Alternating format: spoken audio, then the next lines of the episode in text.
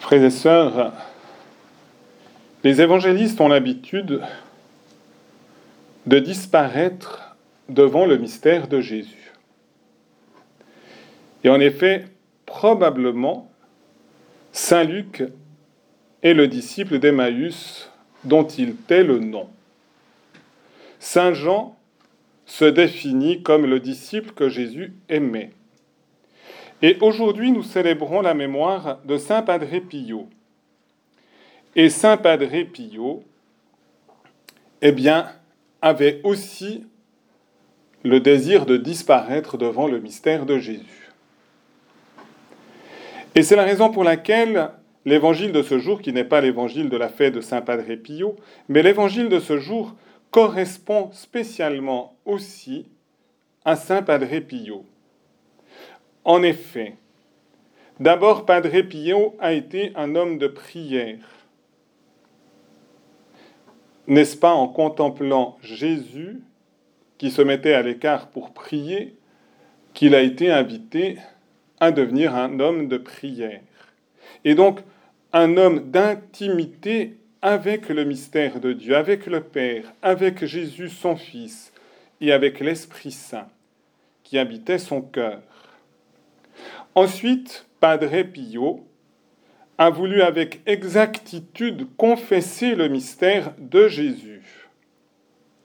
Et en effet, Jésus interrogeait ses disciples en demandant au dire des foules Qui suis-je À ce moment-là, les réponses sont diverses. Et après, il demande à ses apôtres de se déterminer à son sujet.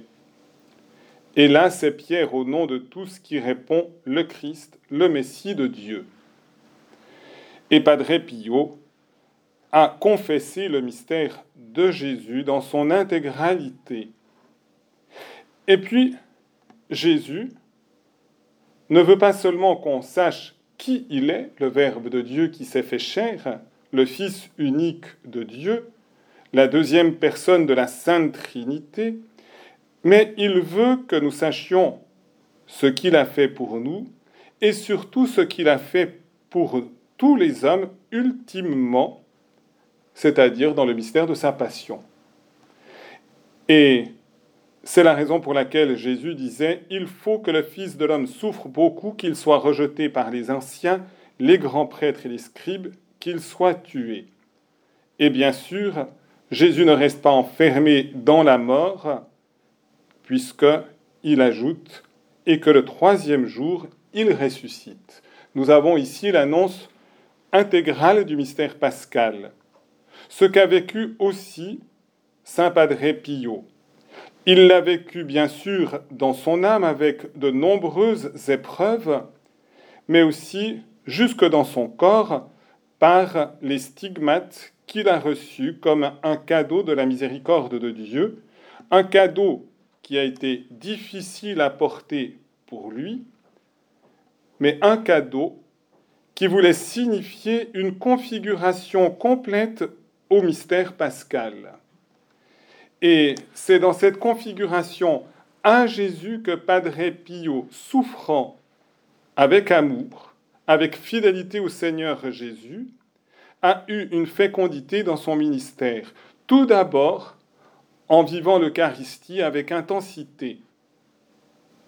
Les témoins de la célébration eucharistique présidée par Saint Padre Pio comprenaient qu'il s'agissait véritablement du mémorial de la Passion du Christ.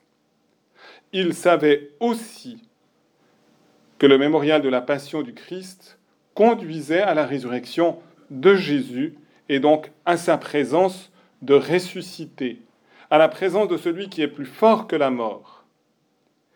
Et c'est la raison aussi pour laquelle Padre Pio a dépensé sans compter son énergie au service de la réconciliation par le sacrement du pardon pour permettre au cœur d'être préparé à ce choc avec le mystère pascal dans l'Eucharistie.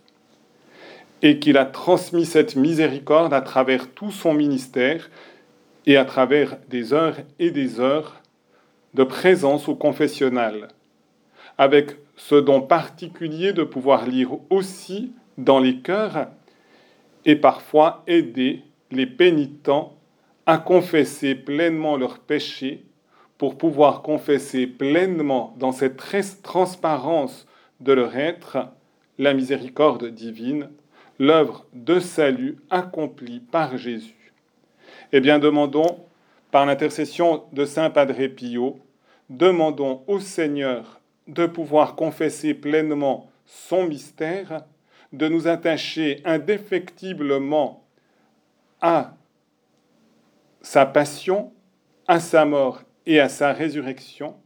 Demandons de pouvoir être imprimés par ce mystère dans toute notre vie et de pouvoir ainsi témoigner à l'égard du monde de cette puissance d'amour et de miséricorde qui est dans le cœur de Jésus et qui veut se déverser dans tous les cœurs.